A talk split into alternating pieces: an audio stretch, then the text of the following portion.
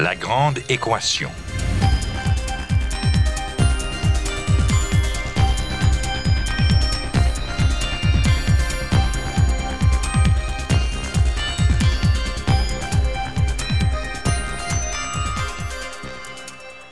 Ici Normand Mousseau. Bienvenue à La Grande Équation. Aujourd'hui, apprendre à se soigner à travers les yeux des chimpanzés.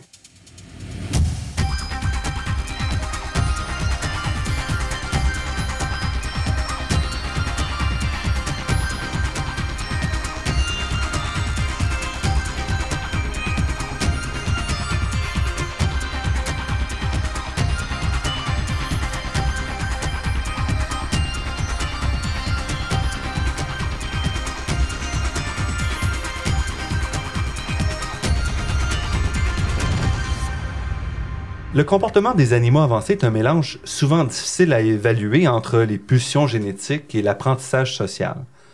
Pour certains, tels que par exemple le biologiste britannique Richard Dawkins, les gènes contrôlent vraiment une partie très importante de notre comportement, alors que pour d'autres, notre développement est quand même fortement dominé par l'environnement culturel.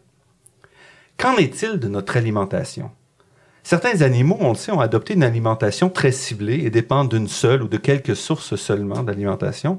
D'autres, comme l'homme et les grands singes, ont une alimentation diversifiée qui s'adapte aux ressources disponibles, mais aussi, comme l'a étudié notre invité d'aujourd'hui, à l'état de santé des différents individus. Sabrina Krief est une médecin vétérinaire et maître de conférences au Muséum national d'histoire naturelle à Paris. Après une thèse et des études postdoctorales sur le comportement alimentaire et la chimie des substances naturelles consommées par les chimpanzés, elle a rejoint l'équipe d'éco-anthropologie et d'ethnobiologie du muséum, où ses travaux de recherche portent sur les liens entre l'alimentation et la santé des grands singes. Je rencontre Madame Krief à l'Institut d'hôtellerie où euh, elle réside euh, durant son court séjour euh, à Montréal.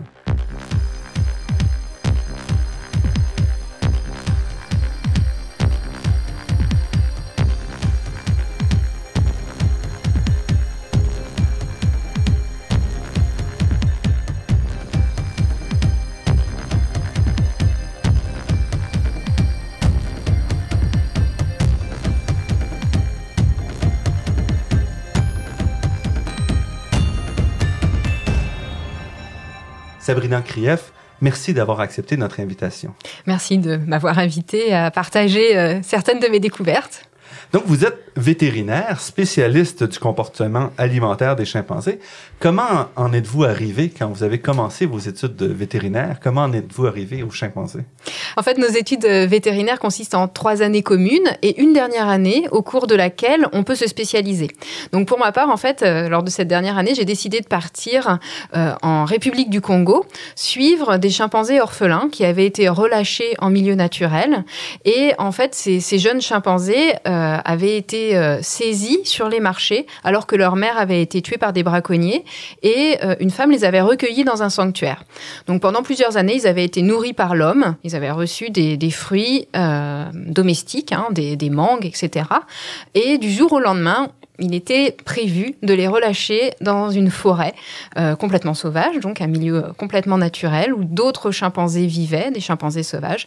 Et euh, l'objectif de mon travail était de voir s'ils réussissaient à survivre dans cette grande forêt. Donc pour eux comme pour moi, euh, c'était vraiment la première fois euh, qu'on reprenait pied dans cette forêt et qu'on découvrait l'habitat. Et pour vous, c'était déjà un plan de carrière ou est-ce que c'est arrivé comme ça par hasard? Alors j'ai toujours euh, été très attirée par la recherche. Par contre, euh, bah, les études vétérinaires faisaient que j'envisageais euh, éventuellement de travailler en cabinet. Je ne savais pas encore euh, ce qu'allait être mon avenir, mais euh, je crois que dès les premiers jours partagés avec les chimpanzés, j'ai su que ce serait ça qui animerait en fait le reste de, de, de mon travail, même si évidemment c'est pas toujours aussi évident de, de faire ce qu'on veut. Et donc ça a demandé pas mal d'investissement pour pouvoir poursuivre.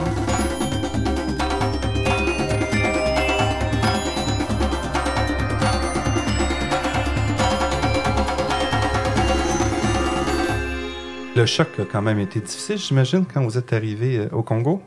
C'était pas évident, hein, c'était vraiment pas évident puisque euh, en fait on s'est retrouvé euh, dans une zone isolée vraiment, sans aucun village à côté, avec donc six chimpanzés entre 5 et 9 ans, qui avaient étaient enlevés à leur forêt euh, à quelques mois euh, et euh, avec des gens qui n'avaient pas beaucoup plus d'expérience que nous. Donc il a fallu créer des chemins dans la forêt pour pouvoir suivre au jour le jour les chimpanzés, essayer de voir si leur état de santé était effectivement satisfaisant. J'avais pas forcément une expérience de ce qu'était un, chimpanzé en bonne santé, un chimpanzé sauvage en bonne santé, et puis bah, prendre parfois certaines décisions. En tout cas, celle que nous avons prise était de ne pas les nourrir, de ne pas compléter leur alimentation parce qu'a priori, euh, il me semblait qu'ils étaient en bon état après plusieurs semaines. Euh, il me semblait qu'ils réussissaient à goûter euh, différentes choses. Et donc, on a pris le parti de, ne pas les, nourrir. Et en même temps, donc de bien suivre leur comportement et de voir si, bah, au final, ce qu'ils mangeaient ressemblait à un régime alimentaire de chimpanzés sauvages. Et ces chimpanzés restaient ensemble ou est-ce qu'ils ont rejoint d'autres euh, groupes de chimpanzés? Alors en fait, euh, ils se sont séparés. Ils n'ont pas rejoint les chimpanzés sauvages, mais euh, on était quatre chercheurs, jeunes chercheurs. Et donc on a dû aussi se séparer dans la forêt. une surface relativement grande où on avait à l'époque que des boussoles. Hein, les GPS marchaient pas encore très bien. Donc ça a été effectivement un grand choc. Mais bien souvent, les chimpanzés nous ramenaient. Il arrivait qu'ils nous ramènent carrément au camp. Euh, et donc, c'est nous qui les suivions et ils nous ont beaucoup aidés dans, la découverte de l'habitat et euh, bah, aussi dans la découverte de, cette thématique fort intéressante, puisque moi, ce qui m'a étonné, euh, c'est non seulement qu'ils trouvent comment s'alimenter, mais surtout comment ils évitaient de s'intoxiquer. Pour moi, la forêt recelait vraiment beaucoup de plantes qui potentiellement pouvaient les empoisonner. Et voilà, c'était vraiment une de mes, de mes grandes interrogations. Et vous avez passé à ce moment-là plusieurs mois au Congo, dans la forêt? J'ai passé six mois au Congo. Par la suite, donc j'ai fait euh, mon master euh, à partir des données que j'avais recueillies, plus celles qu'on avait demandé de recueillir pendant les, les, mois qui ont suivi, et à faire des analyses semi-quantitatives en fait des, des métabolites secondaires qui étaient présents dans les plantes qui consommaient. Donc en fait, on essayait de voir quelle quantité de tanins, d'alcaloïdes, de saponosides, ces molécules qui, qui sont synthétisées par les plantes, en fait, euh, dans l'objectif de se prémunir contre les attaques euh, des champignons, des bactéries ou des herbivores, et de faire en sorte que, par exemple, euh, bah, un, frugivore ne consomme pas tous les fruits, puisque le fruit est le moyen de, se reproduire pour la plante, ou bien que toutes les écorces ne soient pas enlevées d'un arbre, puisque sinon il, va mourir. Et donc ces molécules sont, porteurs, sont, sont porteuses d'activité et ont aussi un goût particulier qui euh, émet un signal en fait pour le consommateur et qui théoriquement l'empêche de continuer sa consommation. Donc notre question était pourquoi euh, les chimpanzés qui perçoivent a priori cette, ce goût euh, continuent-ils à, les consommer et quel est le mécanisme qui, qui fait que quand ils sont malades ils les consomment et quand ils ne le sont pas a priori ils n'en consomment pas? Ce fut votre sujet de maîtrise. Après, vous avez continué donc dans le même groupe pour votre doctorat? Et oui, après j'ai continué pendant 12 ans, mais j'ai changé de, de, de groupe euh, d'études, puisque euh, en fait, euh, ces chimpanzés ayant été nourris par l'homme, on pouvait supposer que peut-être leur, leur goût avait été perverti, et surtout, en fait, ce qui avait été déjà observé par, par des confrères, c'est qu'il y avait une sorte d'automédication, et il était possible que les chimpanzés ayant vécu au sein de familles humaines développent des comportements qui soient un peu différents. En fait, appris ou été limités dans, dans leur exposition à certains. Voilà, exactement en fait, des, ces six premiers mois, j'ai vu euh, un individu, une femelle, prendre des feuilles, nettoyer une plaie euh, d'une de ses congénères, et donc, a priori, un geste qui relevait de la, de la médecine, alors que théoriquement, on ne parle que d'automédication chez les, chimpanzés. Donc, euh, il semblait qu'effectivement, il y avait certains comportements qui étaient un peu spécifiques à ces chimpanzés réintroduits. Alors, peut-être qu'on verra certains de ces gestes aussi chez les chimpanzés sauvages mais pas aussi facilement en fait.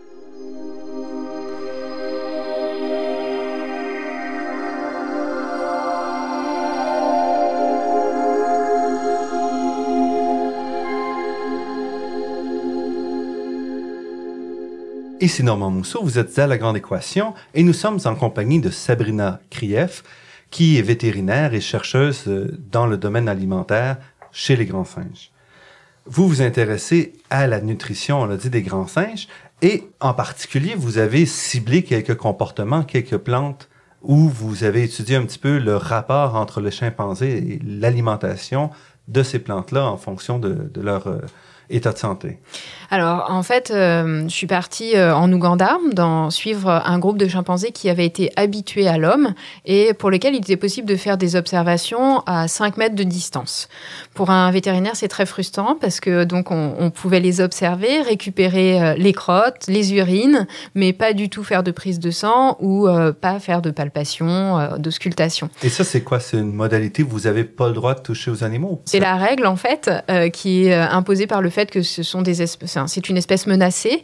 Et euh, en fait, l'objectif de nos recherches est euh, d'intervenir le moins possible et de limiter les risques de transmission de maladies. Donc, euh, les grands singes partagent avec nous une grande partie de leur patrimoine génétique, mais aussi de, maladies. Et donc, pour limiter les risques de transmission de maladies, on garde une distance de 5 mètres. C'est aussi pour éviter les risques d'agression.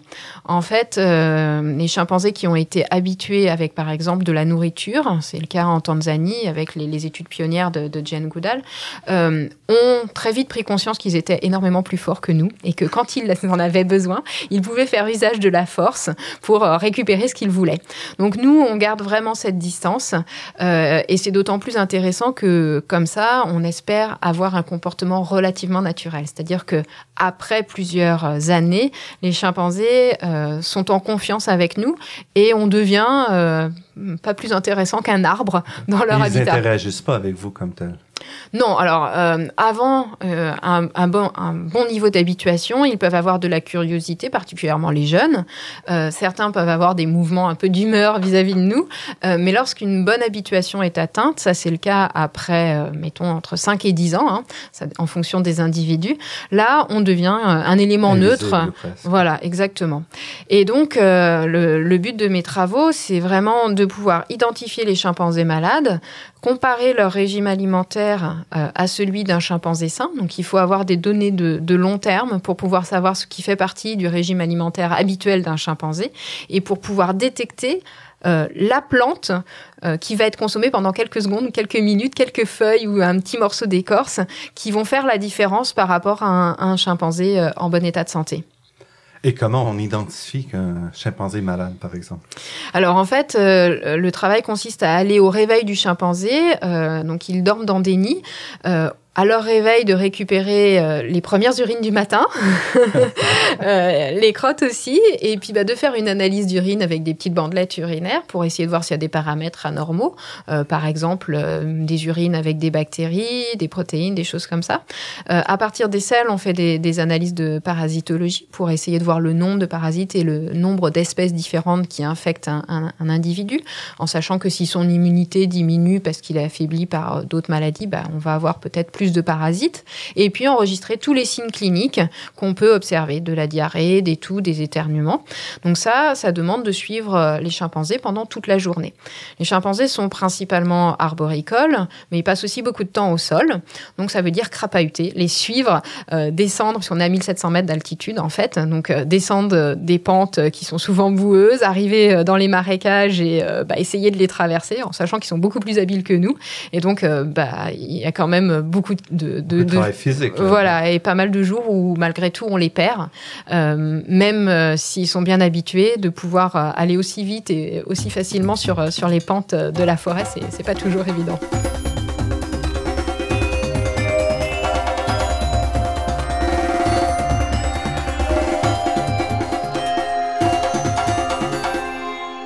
Et puis une fois que vous avez ça, vous identifiez donc un singe malade et là vous allez le surveiller plus particulièrement. Voilà, donc c'est comme ça euh, qu'on arrive à détecter une plante euh, qui va euh, être consommée un peu plus fréquemment par des individus malades ou vraiment spécifiquement par un individu très mal. C'est le cas, par exemple, d'un chimpanzé que je suivais qui était vraiment abattu, qui se déplaçait très peu, qui avait quitté le, reste du groupe et qui a consommé beaucoup de feuilles de, de Trichilia rubescens, qui est un petit arbuste. Et en fait, il a consommé les feuilles d'un jeune arbuste, pas d'un arbre mature, et seulement les jeunes feuilles et pratiquement que ça, alors qu'il y avait des fruits à disposition autour, euh, donc son alimentation habituelle. Donc là, j'ai décidé de récolter cette plante et de travailler euh, en chimie sur euh, ces feuilles-là. Et c'était pas une plante connue des hommes pour ses propriétés médicinales? Non, et c'était surtout euh, une plante que les, assistants de recherche qui avaient l'habitude de travailler avec les, avec les chimpanzés euh, ne reconnaissaient pas comme une plante euh, habituelle. Et donc, bah, le, travail a permis de mettre en évidence des molécules complètement nouvelles à activité antipaludique et donc de nous lancer sur une grande aventure autour de la question du paludisme chez les chimpanzés. On y reviendra un peu plus tard, mais quand vous voyez donc cette plante-là, vous vous dites est-ce que le, singe euh, connaissait cette plante? Est-ce qu'on lui a enseigné ou est-ce que c'est de l'inné? Est-ce que c'est euh, génétique? Alors voilà, euh, en fait, euh, mes premières observations euh, au Congo m'avaient laissé penser qu'il y avait probablement une partie d'instinct qui faisait que bah, malgré tout, il se dirigeait par exemple vers des vers des lianes sous lesquelles il y avait des, des larves, donc des, des, choses qui étaient semble-t-il faciles pour eux, mais malgré tout beaucoup d'observations entre congénères, c'est-à-dire quand un découvrait quelque chose, les autres se précipitaient et s'approchaient à quelques centimètres de distance de leur bouche pour essayer de, sentir, éventuellement prendre une petite partie de, la bouchée, goûter la bouchée, avant eux-mêmes de, copier le, geste et de, manger la même chose. En fait, euh, après, euh, sur les chimpanzés sauvages, c'est vraiment ce travail euh, qui a été fait de regarder quand un consommateur mange une plante, quels sont les individus qui sont autour et comment ils euh, interagissent? Est-ce qu'ils sont indifférents? Est-ce qu'ils regardent? Est-ce qu'ils s'approchent? Est-ce qu'ils partagent? Est-ce qu'ils consomment aussi la, même, la même plante? Est-ce que quand un, chimpanzé consommateur ne finit pas la plante, euh, ne finit pas les feuilles par exemple, est-ce que l'autre va euh, partager à son tour? Voilà. Et ça, ça nous a guidés vers l'idée que vraiment il existe une composante de transmission sociale chez les chimpanzés. Donc c'est pas uniquement de l'apprentissage individuel et c'est vraiment par le biais de l'observation euh, qu'ils apprennent quelles sont euh, les plantes qu'ils peuvent consommer. Même pour une plante comme ça qui est consommée très rarement par euh, chacun des singes. Oui, et pour confirmer nos travaux, on a proposé à des chimpanzés, des gorilles et des orang-outans en parc zoologique en France des plantes médicinales de la pharmacopée française, donc du thym, de la sauge, de l'ail des ours, des choses comme ça, des choses qui, en principe, on ne donne pas en, en zoo. Et donc, on a essayé de comprendre euh, comment un chimpanzé allait, ou un orang-outan ou un gorille, allait dépasser cette peur de la nouveauté, cette peur de consommer quelque chose qu'il ne connaît pas. Donc, a priori, quand ils voient une plante comme ça, ils y touchent pas. Ils vont la sentir, ils vont. Euh, Exactement. La première réaction, c'est vraiment la prudence. Euh, ensuite, quand un individu se décide à l'explorer, donc d'abord à la toucher, à la sentir, éventuellement la goûter, les autres vont très souvent s'approcher. Ça, c'est vrai chez les chimpanzés. Chez les gorilles et chez les orang-outans, c'est différent. Chez les gorilles, euh, la plupart des individus vont consommer sans prendre euh, euh, vraiment attention à ce que font les autres. Chez les, orang-outans, on va avoir un, comportement qui est vraiment entre les deux. De la curiosité, mais pas autant que chez les chimpanzés, et un rôle social un peu moins important.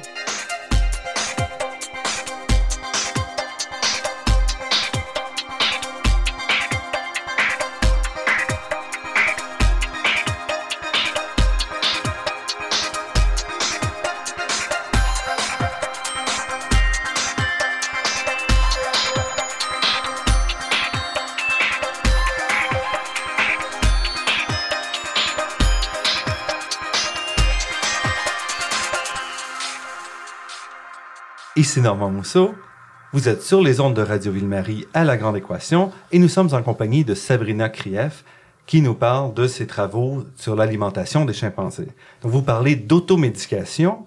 Qu'est-ce que veut dire automédication par rapport à médication alors, si on a observé qu'il y avait de la transmission sociale, par contre, on n'observe jamais une mère chimpanzé soigner son petit. Et c'est la grosse différence par rapport aux premières observations que j'avais faites euh, en République du Congo sur les chimpanzés orphelins. Où vous aviez vu qu'il y avait un échange. Voilà, où j'avais vu une femelle apposer sur la plaie euh, d'une autre femelle des feuilles après les avoir mâchées et vraiment nettoyer la, blessure.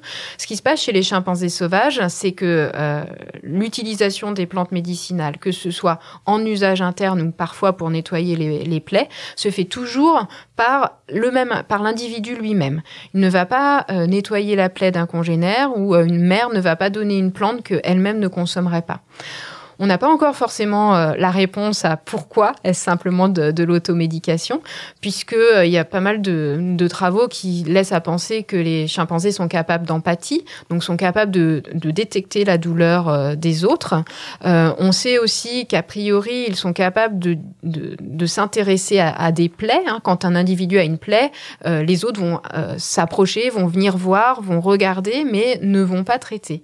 Alors, euh, Et on sait que les chimpanzés sont capables, d'après l'expérience que vous avez vue avec ceux qui étaient élevés près des humains.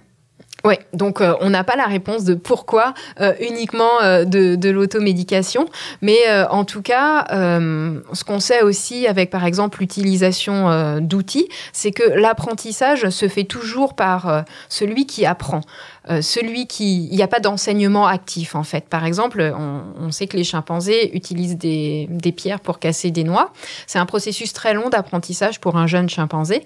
Et euh, la mère va euh, faire une démonstration en fait en cassant, euh, va de temps en temps laisser le, jeune manger quelques petites, euh, petits morceaux de, de l'intérieur de la noix, mais elle ne va jamais prendre la main du jeune chimpanzé pour lui expliquer comment bien placer la pierre du dessus, parce qu'il y a une enclume en fait et un marteau, donc comment bien placer la noix, etc., pour améliorer son geste. C'est toujours un apprentissage individuel par observation de celui qui fait la démonstration ce qui limite euh, quand même la, capacité d'apprentissage. Oui, c'est probablement euh, une des, des, différences majeures euh, qu'on peut observer dans, dans les comportements des chimpanzés par rapport euh, à ceux des, humains et probablement ce qui, a, ce qui peut expliquer l'évolution humaine par rapport euh, à, celle des chimpanzés.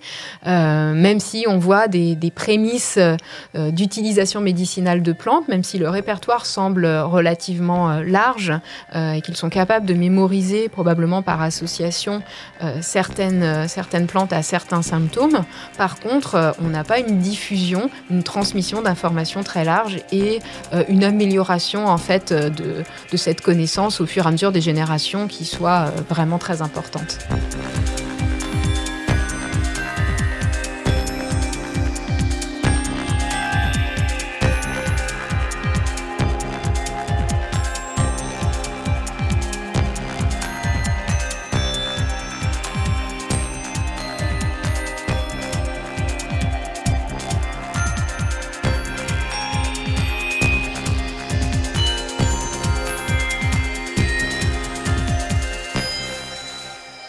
Vous avez vu plusieurs plantes utilisées pour plusieurs symptômes ou est-ce qu'on parle de trois ou quatre plantes seulement? Alors, on a vu des plantes, on a vu euh, donc ce, trichilia, par exemple. On a pu voir aussi que, les chimpanzés, juste après la consommation de trichilia, mangeaient de la terre, juste après.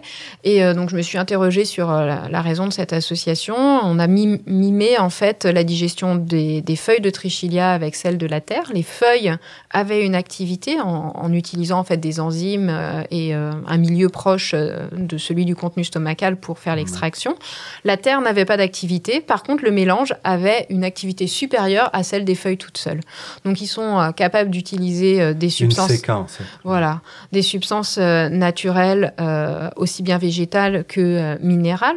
On a trouvé des nouvelles molécules dans des écorces d'une plante qui a été consommée aussi par une, jeune femelle chimpanzé qui souffrait de, parasitisme intestinal.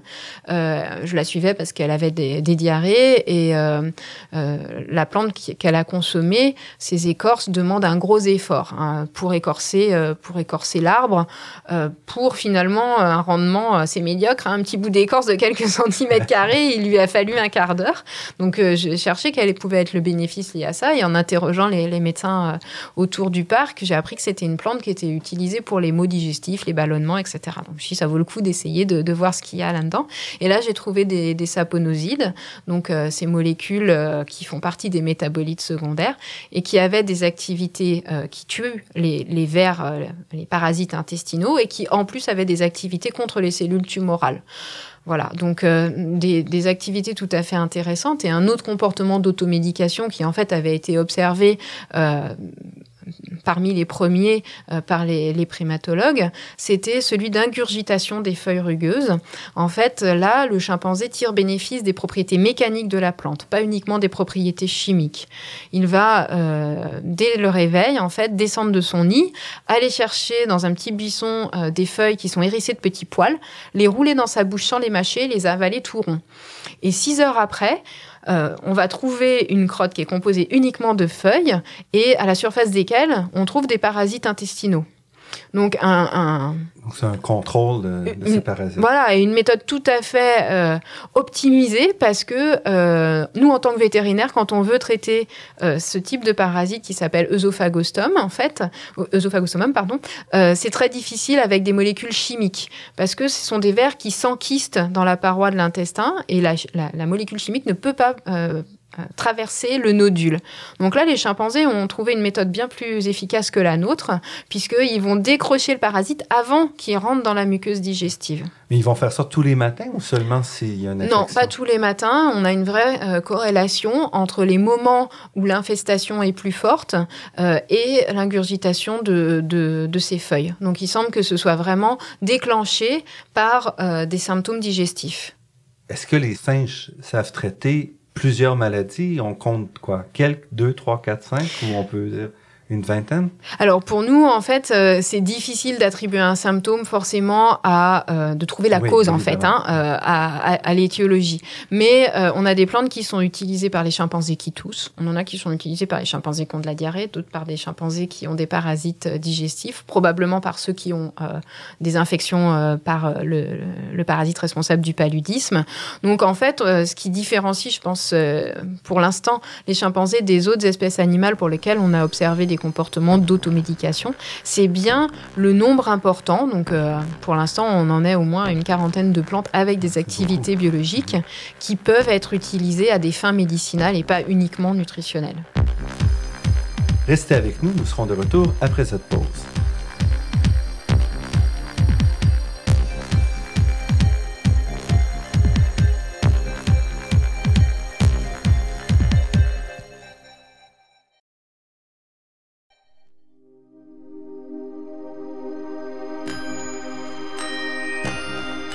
Ici Normand Mousseau, vous êtes à La Grande Équation sur les ondes de Radio Ville-Marie et nous sommes en compagnie de Sabrina Krief, médecin vétérinaire et maître de conférence au Muséum national d'histoire naturelle de Paris.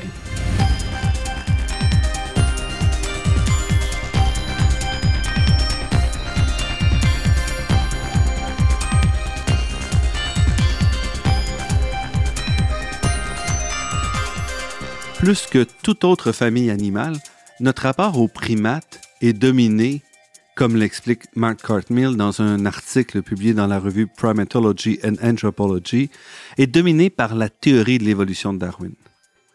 L'homme, disait-on, descend du singe, suivant un processus inexorable de complexification des espèces dont notre race serait vraiment l'ultime réalisation. En effet, jusque dans les années 1970, l'histoire des primates et de leur évolution était construite comme une série d'événements qui auraient suivi une tendance bien nette menant à l'apparition de notre espèce. C'est dans ce sens-là que les primates auraient été très différents des autres mammifères, puisqu'ils inscrivaient, selon les tenants de cette théorie, dans un parcours évolutionnaire unique, déterminé entre autres par le développement d'un cerveau plus lourd et une posture tendant à la verticale, menant à l'Homo sapiens. Les primates d'aujourd'hui, donc par comparaison à nous, ne seraient donc que des lignées ratées, des impasses évolutionnaires, des impasses presque honteuses en comparaison avec notre espèce à nous. Le succès dans cette façon de voir-là, la réussite de l'évolution n'était donc jugée que par rapport aux résultats qu'on connaît aujourd'hui, la réponse présumant de la question.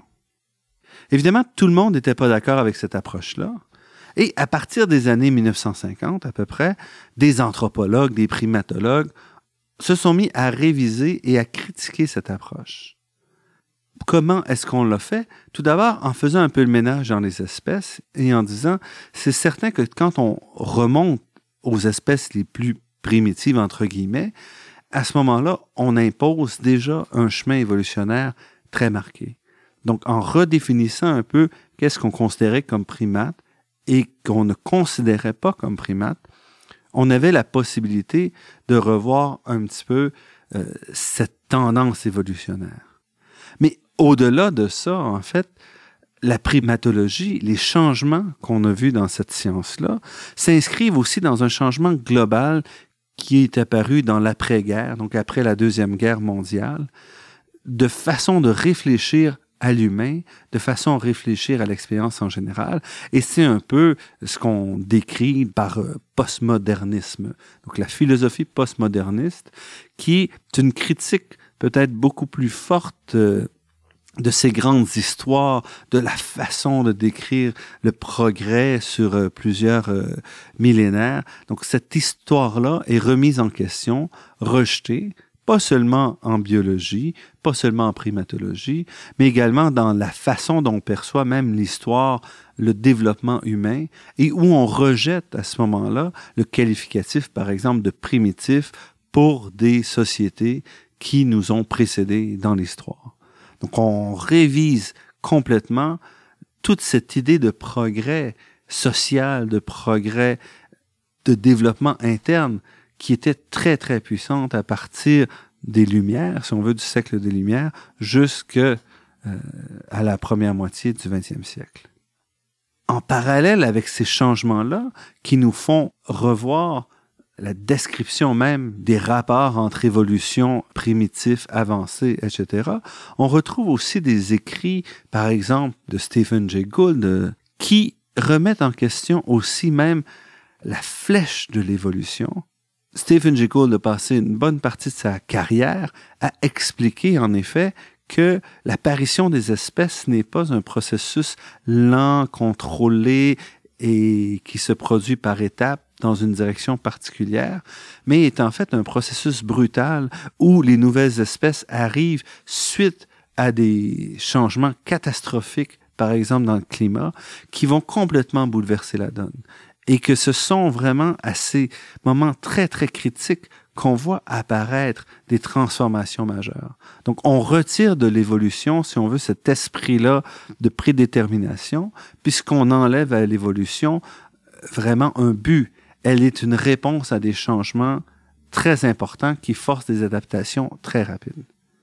Cette façon de concevoir la primatologie est celle, évidemment, de notre invité d'aujourd'hui, Sabrina Criel, qui remet à sa place chacune des espèces, chacune des primates, et qui lui enlève le poids de, de devoir être un reflet de notre propre existence. Et c'est seulement de cette façon-là qu'on est à même de vraiment évaluer et de vraiment observer et de vraiment comprendre ces espèces absolument fascinantes que sont les primates.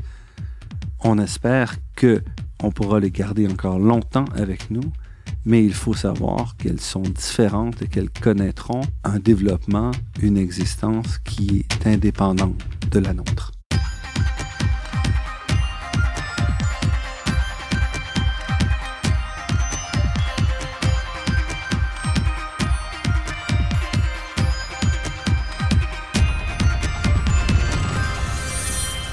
Vous nous avez parlé des singes et de leur capacité à traiter, à utiliser plus d'une quarantaine d'herbes médicinales ou d'herbes ou même de, minéraux médicinaux. Vous parliez aussi du paludisme euh, un peu plus tôt. Donc, si nous venions un peu à ça, qui est quand même une maladie qui touche aussi une grande partie de la population mondiale. Oui, alors en fait, euh, notre aventure avec le paludisme a commencé avec la découverte de, ces deux molécules complètement nouvelles euh, et euh, la question que m'ont posé pas mal de mes collègues, à savoir, tu travailles dans un parc à 1700 mètres d'altitude, qui est la limite d'infection du paludisme. En fait, la plupart des populations humaines qui vivent au-dessus de cette zone ne sont pas atteintes. Donc pourquoi est-ce que les chimpanzés seraient atteints? Et finalement, c'est peut-être simplement un hasard euh, si les chimpanzés consomment des plantes avec de telles activités. Donc ça a été un de mes, gros défis. Hein. je me suis dit, il faut que je, trouve la réponse à, ça, euh, ce qui est particulièrement difficile vu qu'on ne pouvait pas prendre de sang. Alors, euh, de façon un peu opportuniste, j'ai quand même pu récupérer quelques, quelques gouttes de sang. d'une part, d'une femelle qui avait été piégée. Hein. Il y a du braconnage dans le parc et elle avait été prise au bras par un collet. Donc on a dû l'endormir pour lui enlever le piège et du coup récupérer du sang. Une une autre qui s'était battue. Et donc, quelques gouttes de sang avaient perlé et étaient tombées sur une feuille. Donc, on s'était précipité avec nos petites pipettes pour les récupérer. Et la troisième, en fait, pour laquelle j'avais pratiqué une autopsie, qui était morte d'une pneumonie et pour laquelle j'avais pu prendre du sang. Et là, donc la biologie moléculaire nous a révélé que ces trois chimpanzés avaient bien une infection à Plasmodium. Et qui plus est, on a découvert deux nouvelles espèces de Plasmodium qui n'avaient jamais été décrites avant, euh, qui a priori étaient spécifiques aux, chimpanzés, euh, ce qui portait euh, le nombre d'espèces infectant les, chimpanzés à 5, alors qu'auparavant on n'en connaissait que 3. Donc, d'espèces de... de... plasmodium, en fait. Hein. et l'autre chose intéressante était que chaque chimpanzé avait plusieurs euh, parasites. C'était pas simplement une infection par un seul parasite, plusieurs espèces. Euh, et euh, par contre, les charges parasitaires étaient relativement faibles. Donc, notre question était. Et mesurer toujours, ça c'est par rapport à l'humain Voilà, exactement. C'est le nombre de parasites. On compte le nombre de parasites dans un millilitre de sang. Et par rapport aux humains qui ont, qui ont des symptômes et qui, qui ont le, palu, on trouvait des, des nombres de parasites faibles. Donc, il y a plusieurs hypothèses. Soit effectivement, il y a une régulation par la consommation de, plantes médicinales. Et l'autre question qu'on s'est posée, c'est euh, est-ce que finalement, ils évitent pas les zones euh, où ils risquent de se, faire piquer euh, par les moustiques et donc bah, les risques d'infection sont, limités et au fur et à mesure, bah, le nombre de parasites décroît au cours du temps dans, dans leur sang. et puis bien sûr, l'autre hypothèse, c'est une immunité particulière des chimpanzés par rapport à nous humains. Donc en fait, la réponse à la question sur euh, est-ce que les moustiques sont évités. On l'a eu aussi récemment. On a posé des pièges un peu partout à moustiques euh, dans, la forêt, euh, en hauteur, près des marécages, près des villages. Et on a comparé les zones où les chimpanzés se nourrissent et les zones où les chimpanzés construisent leur nid. Ils changent de nid tous les soirs. Et on, a remarqué qu'en fait, les chimpanzés choisissaient des zones le soir pour construire les nids, à l'endroit où il y avait moins de moustiques. Or, c'est le soir que les moustiques infectants piquent. Donc ça, il semble que ce soit aussi un comportement qui euh, limite les risques d'être piqué à répétition par les moustiques et donc peut-être euh, d'avoir des, taux d'infection euh, forts.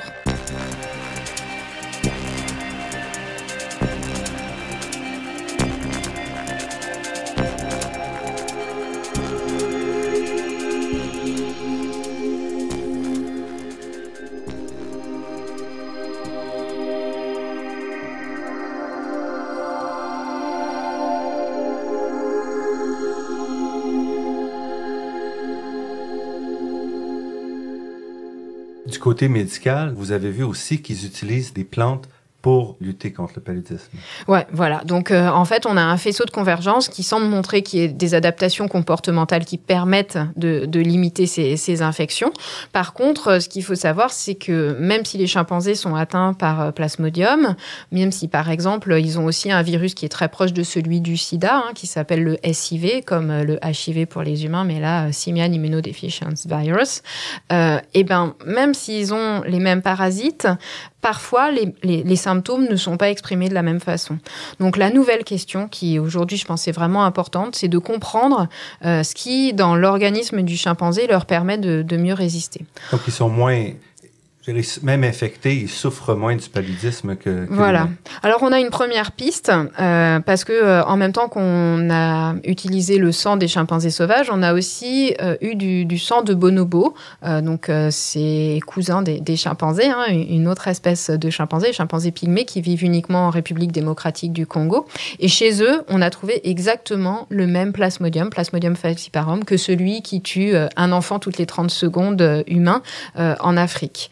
Et donc, euh, grâce à ça, on s'est rendu compte que, euh, par analyse euh, moléculaire, que probablement, et très certainement, en fait, il n'existait pas une coévolution du parasite avec le chimpanzé ou l'homme. C'est pas une évolution de notre ancêtre commun, un parasite qui serait venu de notre ancêtre commun et qui aurait évolué différemment chez le chimpanzé et, chez l'homme, mais bien un passage beaucoup plus récent, il y a quelques milliers d'années, d'un grand singe vers l'homme. Fait que peut-être, euh, en fait, notre organisme est beaucoup moins bien adapté que celui du chimpanzé à vivre avec ce parasite. On sait que pour un parasite, euh, si l'organisme de l'autre réagit trop fortement et l'élimine, bah, c'est dommage pour lui, il a disparu. Donc le, le, la combinaison d'un parasite, c'est d'essayer de... Voilà, de, ouais, exactement.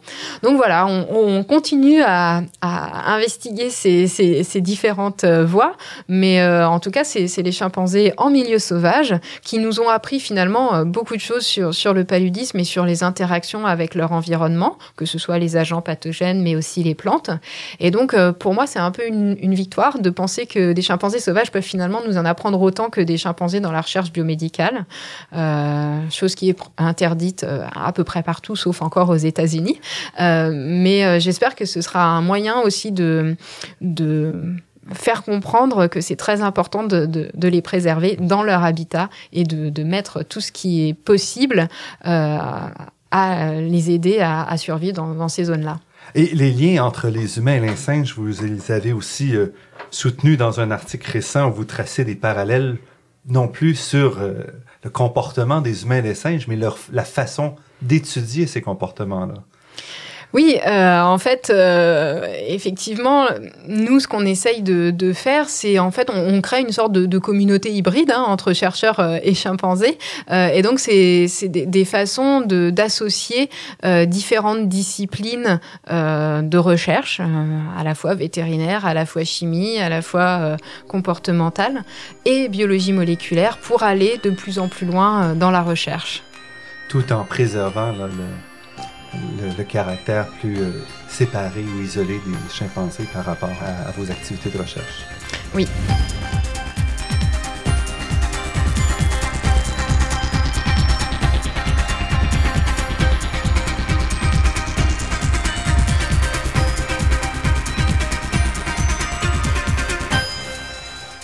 Sabrina Krief, tous ces travaux-là que vous avez décrits se déroulent en Ouganda pour la plupart, pas seulement. Euh, et puis, ça vous a aussi amené à essayer de protéger les grands singes. Donc, vous êtes associé avec une fondation qui travaille à la protection des grands singes parce qu'il n'en reste plus beaucoup dans le parc où vous travaillez, c'est quoi, 5000 euh, singes au total ou à peu près, chimpanzés? Oui, alors en fait, avec, euh, avec mon mari, on a créé une association euh, pour essayer de, sensibiliser justement à ces menaces très fortes qui pèsent sur les grands singes.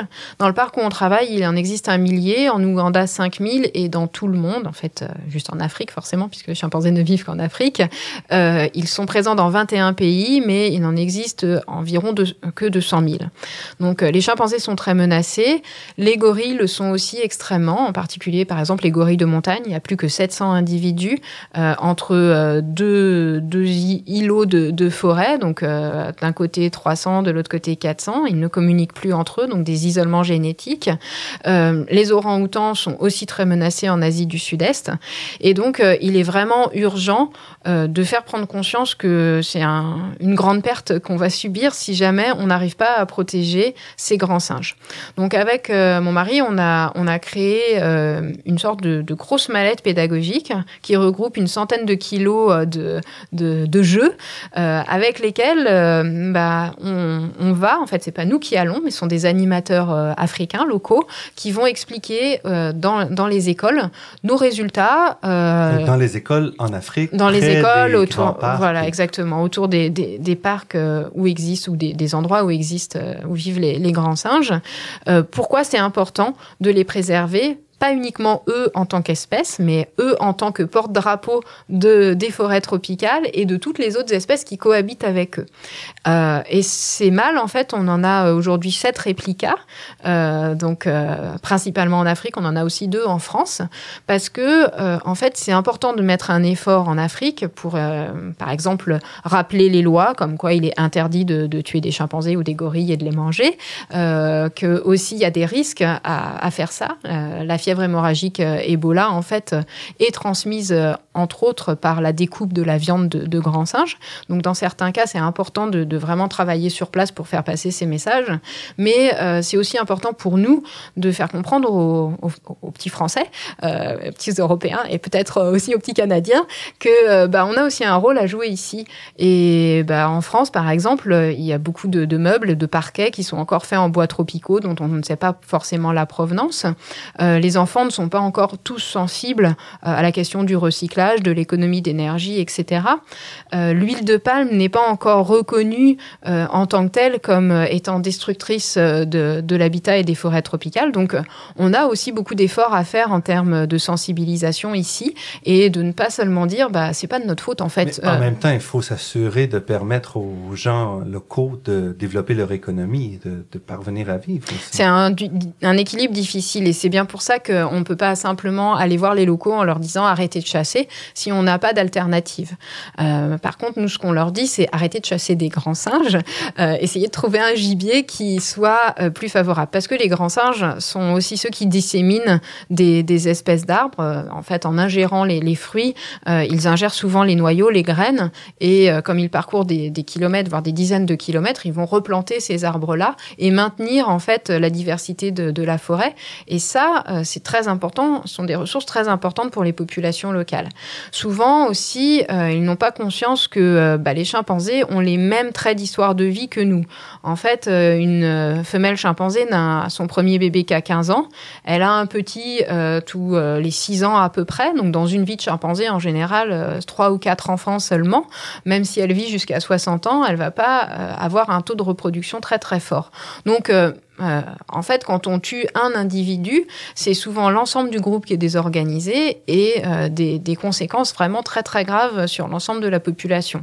Donc au moins, ce qu'on veut euh, faire passer comme message, c'est ces caractéristiques biologiques particulières, de faire comprendre aussi les risques potentiels qu'il y a effectivement à, à, les consommer, pour que bah, les gens puissent comprendre en toute connaissance de cause. Mais ça, c'est possible que si l'animateur qui le fait a la même culture. Évidemment, ça ne nous viendrait jamais à l'esprit, nous, en tant que Français, d'aller euh, donner des, conseils euh, de morale à des Africains qui, effectivement, n'ont souvent pas d'autre source que de chasser euh, dans les forêts qui sont à côté de chez eux.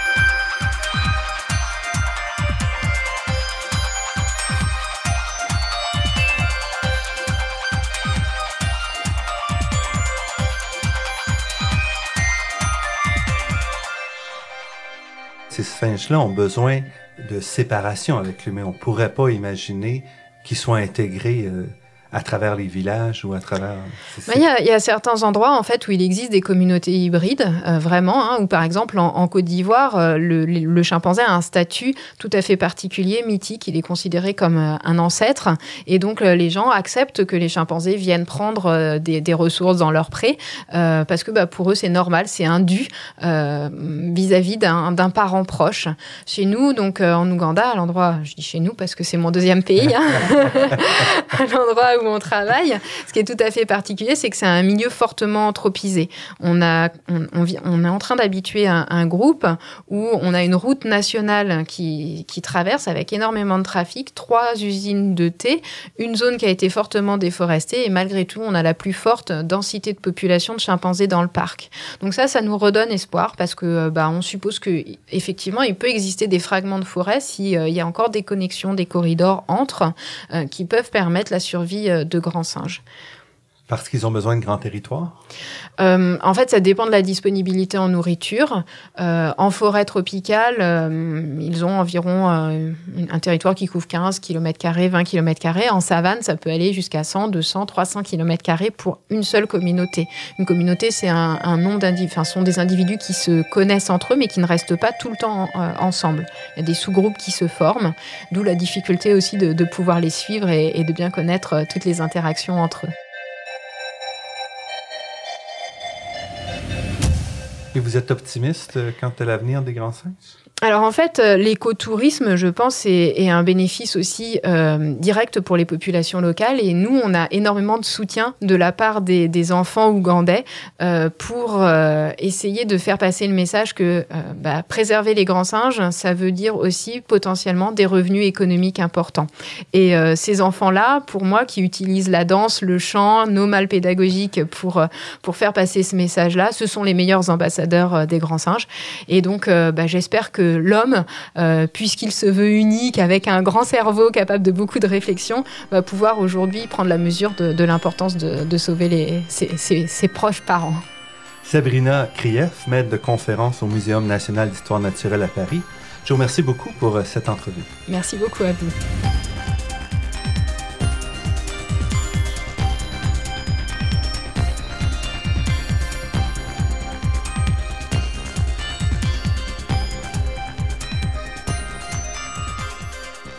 Je remercie Daniel Fortin à la technique et pour la musique originale de La Grande Équation, Marc-André Miron, site Internet, et Ginette Beaulieu, productrice déléguée. Je remercie aussi Athéna Énergie, fournisseur de gaz naturel et commanditaire officiel de La Grande Équation, pour son soutien à la promotion des sciences auprès du grand public. Je remercie également le Fonds de recherche du Québec et la Fondation familiale Trottier pour leur contribution à la production de cette émission, ainsi que la Fondation des chaires de recherche du Canada et l'Université de Montréal. Vous pourrez réentendre cette émission en vous rendant sur le site Internet de La Grande Équation. L'émission est également disponible sur la page Université de Montréal de iTunes U. Et c'est Normand Mousseau. Au nom de toute l'équipe, je vous dis à la semaine prochaine. D'ici là, restez à l'écoute de Radio Ville-Marie pour découvrir votre monde sous toutes ses facettes.